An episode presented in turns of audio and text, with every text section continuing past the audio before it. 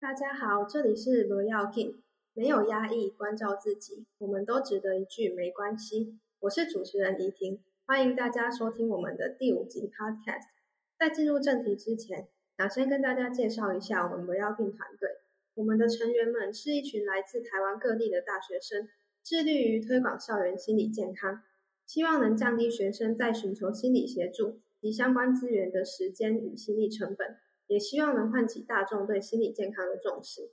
今天这集 Podcast，我们要来和大家谈谈压力调试。无论我们正在就学中、实习或是工作，总是会面临着不同程度的压力。如何去调试自己，显得格外重要。今天我们邀请到了毕业于宾州大学心理咨商与精神健康研究所的维尼，他会和我们聊聊就学以及工作时所面临到的压力。此外，他也会和我们分享就读心理系的心得。那我们就欢迎 Winnie。谢谢怡婷啊，我叫做 Winnie。然后就是刚刚也有介绍啊，就是我是啊后来念研究所念滨州大学的心理智商。可是我大学的时候其实是在台湾念，然后那时候念台大心理系。呃，现在的话，我希望就是之后有机会可以做一个推广心理教育的书。那有在经营一个社群，那名字叫做点点心理学，也是在推广就是心理教育相关。好，感谢维尼的介绍。那一开始呢，我想先请问你，大学时为什么会读心理系呢？这是你心目中的理想科系吗？其实大学的时候读心理系完全是个意外，因为我高中的时候有修心理相关课程，然后那时候就是成绩还不错，然后就其实我原本是想要念商，可是就就是觉得说念的还不错，所以这个也有填我的志愿，然后上的时候就是我家人比较希望我去念，所以我就最后就念了这个系，这样子。没想到居然是误打误撞，是，对啊。好，那你喜欢这个科系吗？就你觉得读完心理系之后有什么样的感想？啊，我其实如果要讲的话，我觉得大学念的蛮痛苦的。然后，可是我觉得研究所的时候，就是已经知道自己想要做什么，所以就是相对念起来就比较顺利一些。但是大学的时候，我觉得就是遇到很多没有预想到，就是哎，心理系可能会需要的一些必修科目啊，所以就是念起来的时候其实蛮辛苦的，因为就是这些科目我都不太 擅长。哦，那你大学毕业后为什么会选择到美国就读心理研究所呢？啊，那时候大学的时候，这个还蛮有趣的，因为我大学的时候参加很多课外活动，那时候就不爱念书，然后就是整天都想要玩这样子，所以就参加那个类似变的社团，然后就是也有参加系学会的活动部啊，然后也有就是参加就是那个就是系队这样子打羽球，反正就是东弄弄西弄弄这样子，我就希望说可以累积一些。可能跟本科之外的一些能力，这样子以后比较能够进入职场，比较顺利。可是后来就是参加这些活动，我发现到一个还蛮就是令人担心的现象，就是我觉得身边的同学都非常的能干、很聪明，可是就是自己面临到很大的心理压力的时候，就是不太懂得怎么样子去表达自己的情绪，或是怎么样子去调试。然后就是很少有人会就是愿意讲出来，因为可能会感觉示弱嘛，或者就觉得说很很不舒服之类的，觉得这是不可以讨论的一件事情。所以我开始对就是组织或是就工商心理这方面感到兴趣。那我觉得说希望是可以在精神健康这个方面更更加就是 focus 在这里，所以我才会想要就是研究所念心理智商这样子。嗯，好，绕了一大圈还是念心理。绕了一大圈还是练习。嗯，好。那你觉得就读新研究所的时候，你怎么样去找到你自己的方向？就是你会想未来做什么工作啊？哦，在研究所的时候怎么找到方向吗？还是在大学的时候呢？呃，在研究所的时候。哦，在研究所的时候，嗯，因为那时候就是我们需要去，除了就是上课之外，就是每个人都有他们专攻的领域。那我那时候我选择就是在我选择实习的地方是在一个资源中心这样子，是在就是学校里面的资源中心。然后那时候就也是念到一半，发现我原来我不想做智商师，呃，因为有一些地方我觉得我可能。啊，自己没有办法去调试，然后就是有我更适合的一些东西，像我觉得说我比较适合教书，所以其实我觉得就走上这一条路，这也不算是白念嘛。虽然说最后没有做智商师，但是也是透过学习这个，我有累积到知识，然后知道说，哎，原来这条路不是我要的这样子。所以我觉得很多东西的话，可能还是要先去尝试，然后。也可以多多去就是去思考啦。我觉得我比较后悔的是，就是比较晚才去开始想说我以后要干嘛。嗯，好，那你在求学过程中有没有面临到的什么压力？就你觉得你面临到最大的压力是什么？求学过程中面临到最大的压力，我觉得应该是大学修我不擅长的科目吧。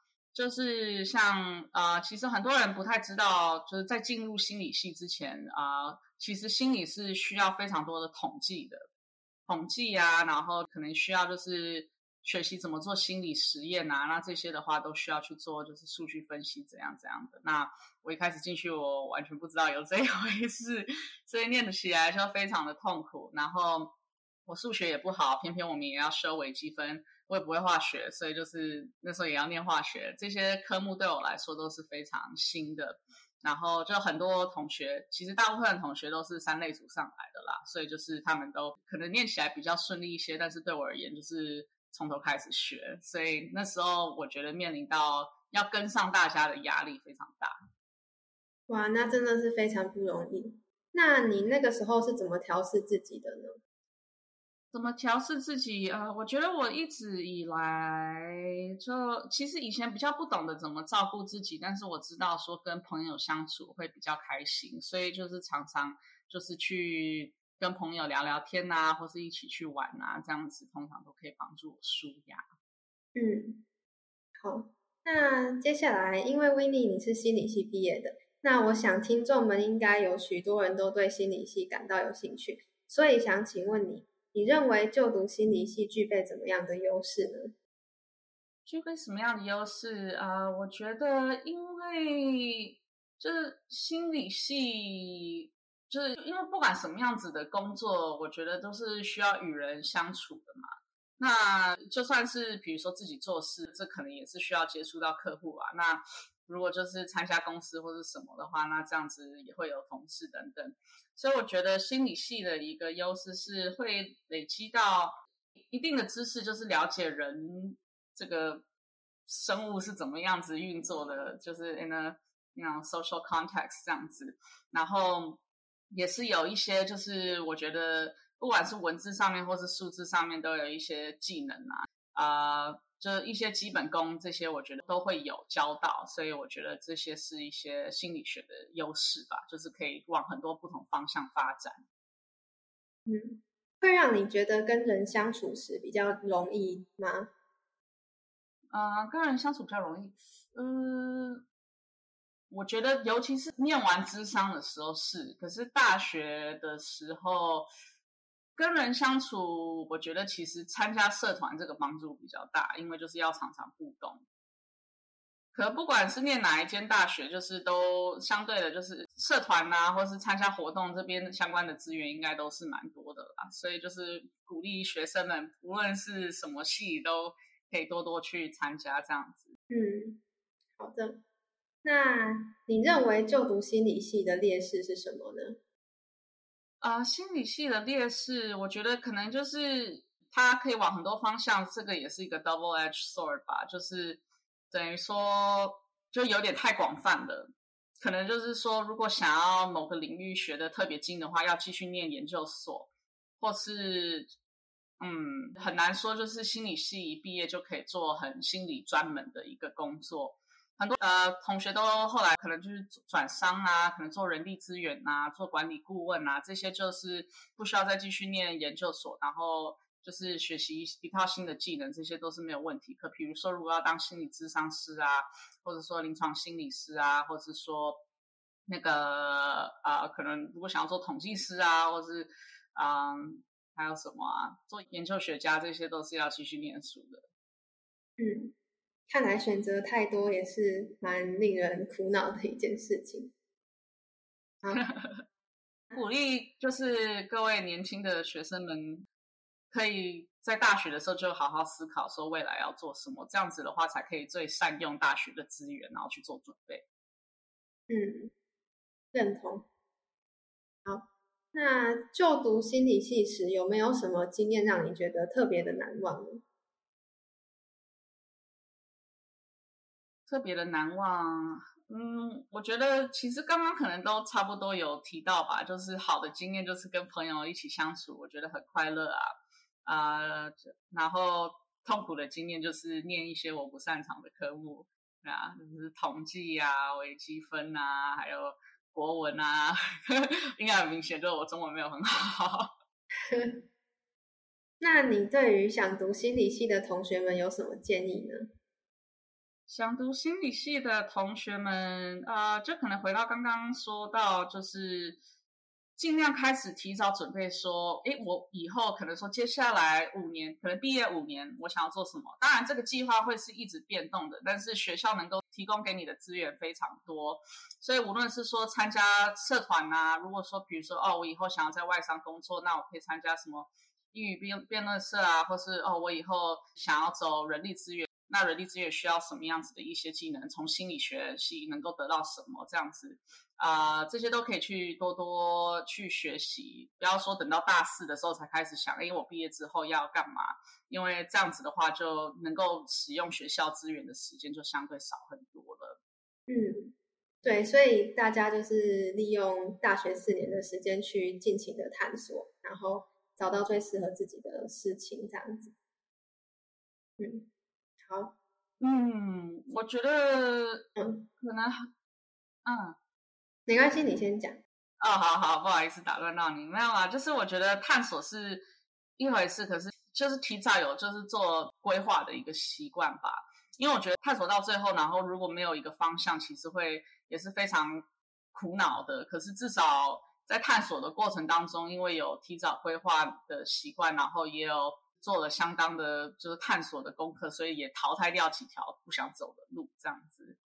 所以，对了，嗯嗯，比起说就是用这四年都在探索，我觉得用这四年在探索加规划。嗯，好的，那接下来想请你简单介绍一下你的工作。我的工作嘛，OK，就是啊，我现在的话就是在就全力经营我的社群点点心理学。那我主要是在 IG 跟脸书上面就是发表贴文，那我尽量天天更新啦。可是就是有时候可能会拖个一两天这样子。那我主要是在就是推广心理健康跟心理健康相关的教育。然后啊，就是希望从这个平台可以发展出其他的一些相关产品，像刚刚也有提到说，我比较近的一个目标是我希望可以出书。那之后就是疫情比较缓和的时候，我也希望可以开讲座，无论是说给大众啊，或者说是给企业啊，就是一些精神健康的一些讲座，我觉得台湾可能很需要这样子。然后就对，等于说先把这个社群经营起来，然后看看可以从这当中做出什么样子的变化。嗯，我也有在看点点心理学，我觉得里面就是文字就是蛮深入浅出的，然后插图也很可爱，我觉得可以推荐大家去看。啊，谢谢你，谢谢谢谢。那请问你刚开始工作时面临到最大的压力是什么呢？呃，刚开始工作，其实，在做点点心理学，我换了两份工作。那我觉得，其实这些都是跟心理学有点关系吧。我第一份工作，因为我念智商念到一半，发现我不想做心理智商师。那那时候就是也对商业蛮好奇的，想要做做看管理顾问。然后管理顾问这方面又特别对就是人事方面感兴趣，所以就做人力资源的管理顾问这样子。我想想，两份工作面临到的挑战，这一份工作面临到最大的挑战，就是因为这是刚出社会的，就是等于说第一份正职工作，那那时候就很不适应这个职场文化，已经不不是学生这个身份了。通常可能说大，就举例来讲，大我三十岁的人，我可能会想要就是叫什么什么。先生啊，或者什么小姐，什么什么教授，什么什么老师这样子。可是那时候我的公司是个外商公司，大家都是叫英文名字。然后我突然要改变这个习惯，就觉得哦，就是冲击有一点大。就我觉得就是适应这样子的一个新的职场文化，是我遇到一个就是第一份工作最大的挑战。所以我觉得为了克服这个的话，就是大学时候有机会啊实习的话，我觉得会帮助很大。那就是第二份，我后来做比较久的是，就是刚刚也有稍微提到的，呃呃，留学教育顾问，就等于说怎么样子协助学生在过高中的时候准备，也可以上就是英国跟美国的一些比较优秀的大学这样子。那就在这方面，我觉得面临到最大的挑战是就 work life balance。我那时候就是工时非常的长，然后等于说常常都是早起，很早起去工作，然后很晚才下班，或者周末也在赶工，这样子就是很没有呃，就是一些个人的时间，那这让我感到压力还蛮大的。那我应对的方法，因为我发现就工作量就是这么多嘛，那后来就是我们很很幸运的，就是也有找到其他人，然后。我就可以从全职转换到兼职，那虽然就是薪水少一半，但是我觉得因为工时也少很多，这样子对我来说我快乐了许多。我那时候也怀孕，所以就比较好安排这样。嗯，好，那你刚刚提到就是你比较没有办法 work life balance 的那段期间，你是怎样去调试自己的？就有没有什么特别的方法呢？啊，特别的方法，好，我觉得这可以分两个部分来讲，一个就是大家都需要做的自我照顾的基本功夫，然后再来的话就是专属自己的一个自我照顾的计划。好，通常都是 self care 都会翻成自我照顾或者是自我保健嘛，其实就都意思都差不多。但是就是基本功的部分，就是像比如说睡眠一定要够啊，然后这个吃东西要健康啊，然后就是就是饮食跟睡眠不要失调，就是做运动多做正念冥想，这些都是一些自我照顾的基本功夫。然后再来就是属于自己的一些是照顾自己的方式，什么事情能够让自己充电。啊，在这里的话，我觉得是跟朋友相处、跟朋友聊天，还有唱歌、画画，这些都是能够帮助我舒压的。所以我觉得，如果是针对压力调试，也是这期的 focus 嘛，就是啊，我觉得每个人都就是要先看说，哎，这个。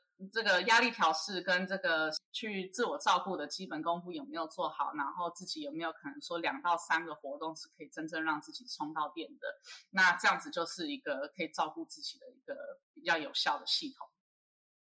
嗯，我觉得在现代社会啊，就是大家都很忙，有时候会忘了好好照顾自己。所以我觉得刚刚 Winnie 提到了很多很棒的点，比如说睡眠啊、运动啊、冥想等，我觉得都是非常好的方法。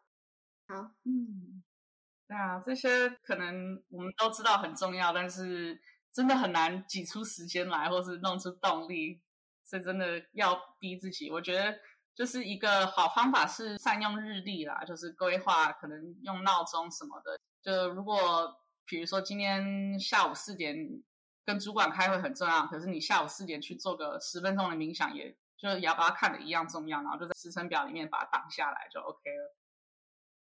嗯，所以你平常都是用就是有在写 planner 吗？做自己时间上的规划？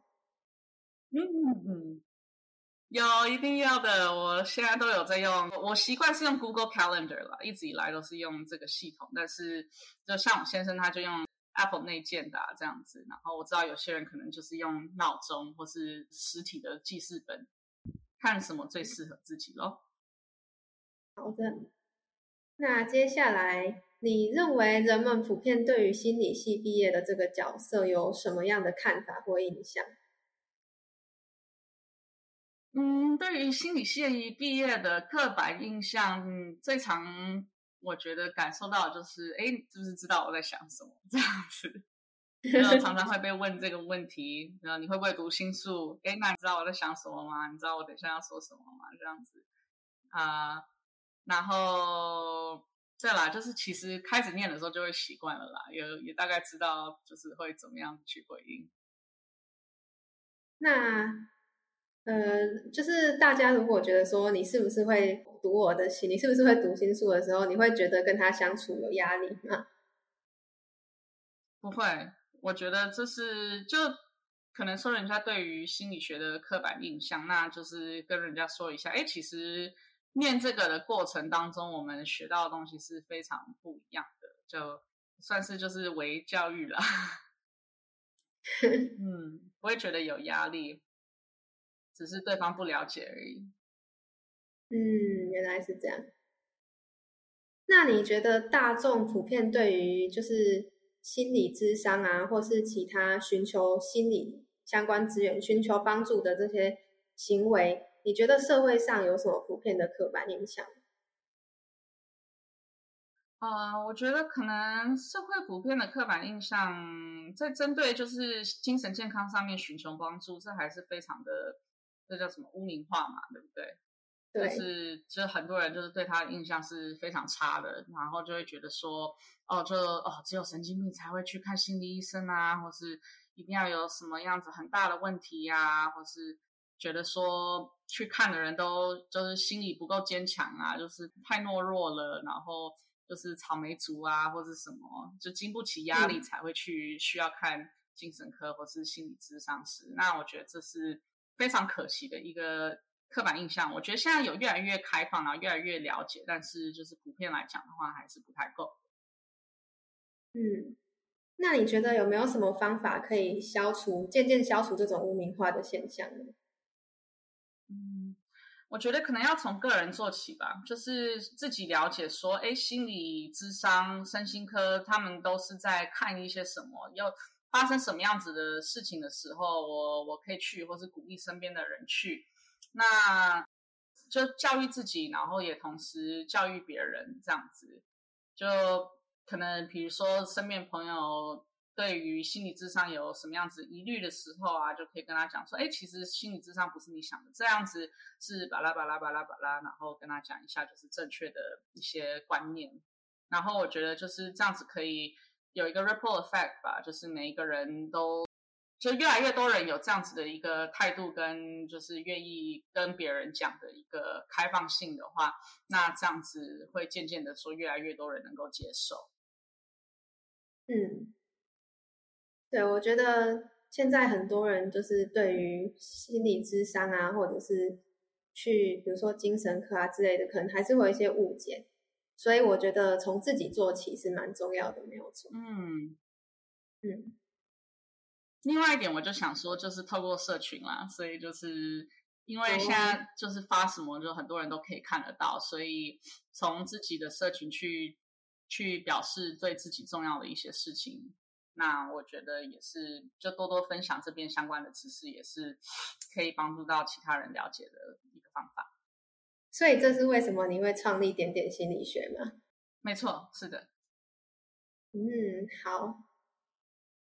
好，那今天呢，维尼跟我们提到了，分享到了他就读心理系的一些面临到的压力呀，然后以及怎么调试自己，跟朋友出去玩等等，然后也跟我们提到了，就是给心理系想读心理系同学的建议嘛，还有跟我们介绍了他的工作啊，他目前从事的社群点点心理学，还有就是当初。